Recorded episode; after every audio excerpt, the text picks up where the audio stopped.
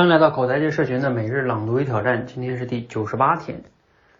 要不要保持日更？这是一个有趣的话题哈。有一个朋友呢，他提问，他说我目前啊在写公众号，定位呢是每天一更，目的呢是为了增加自己的思考密度。目前遇到的问题是日更呢有时候很赶，就会敷衍了事。平时看书积累的时间被占据，文章打磨不够，篇幅和信息密度都会受限。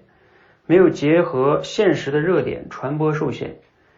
目前想转周更，给自己更多的时间沉淀，但又不想放弃日更的好处，该如何处理呢？啊，那个周岭周岭这个作者呢，他有回答，他说啊，其实只要明确定位，日更和写作呢并不冲突。比如我现在日更新文章的周期就很长，但实际上呢，我每天都在写，我会写每日反思，保持写作不间断。就相当于保持了日更，不过呢，这些日更的定位是对内的，所以写的好坏不要紧，只要能够帮助自己记录或思考就行。而公众号文章的定位呢是对外的，对外呢就是作品，而作品需要价值，价值则需要打磨和积累。所以公众号文章想要产生影响力，并不需要保持日更，保持日更反而无法产生可积累的价值和影响力。日更我认为是写作最初。最初的入门的要求是一个养成习惯的阶段，一旦过了这个阶段呢，就要把注意力放到作品打磨上，同时每天再写点反思之类的思考，保持写作不间断，这样就兼顾了两头了。好，内容来自于周玲老师的文章，呃，不知道你读了今天内容有什么样的启发哈？那你自己有没有过日更的写作的纠结呢？你是如何解决这个问题的哈？好，那我觉得呃 这个内容哈挺有意思的，是我选的，就是很多人日更写作哈，包括像我们练口才的社群啊，也很多人练口才也希望保持持续的输出，包括我自己啊，曾经做一些视频号啊，或者说呃分享啊，也会有这样的纠结，就是说如果我不持续输出，那好像也不好，但是持续输出呢，价值如果又不够也不好，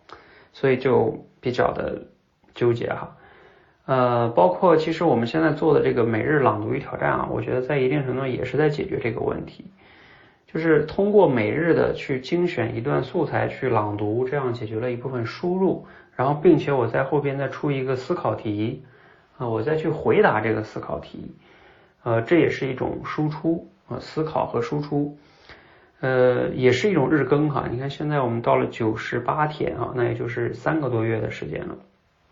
然后我基本上没有特殊情况，我基本上每天都都有分享哈，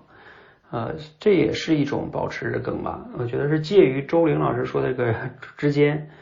呃，不完全对内，但是呢，也不完全是对外，是吧？啊，因为我们也是公开发表的，然后用户也可以听，这里边的价值呢，来自于选的文章，它本身也有一段也也有价值哈，再加上我自己即兴表达，也锻炼了表达能力。所以这个其实，在一定程度上就是在解决这个问题哈。不过我觉得周玲老师说的这个问题哈，也他说的这个也特别的好，就是日更这件事儿你是要保持的，就是哪怕你对内写写日记，写写每天的总结是吧？这是这也是一种思考总结。然后输出的时候呢，去考虑作品的影响力和价值，呃，这个就是对内跟对外哈，也有点像我带大家练这个条理性表达的时候。去正反两个方向去考虑它，是吧？对内跟对外，啊，就把就看似矛盾的事情给统一了，啊，这个呢确实是一种好的思维方式哈。好，那也希望大家哈，如果你实在做不了写作的日更啊，包括持续的周更也好啊，输出价值也比较难，我建议大家和我们一起参加每日朗读挑战，呃，这个起码是相对来说容易做到的。你哪怕是在思考题每天做不了了。就把它把这个读一读，也是一种好的习惯吧，至少是比较容易能完成，两分钟就完成了，嗯，总比你没有去完成它，呃，也是好很多的哈。然后如果你再能去回答一些思考题，啊，这个就收获会更大哈。包括我们每一篇文章都有链接，你去看一看原文链接，也能有个更系统的这个输入哈。好，希望呢我们一起持续的每日朗读与挑战。输入、思考、输出，口才会变得更好。谢谢。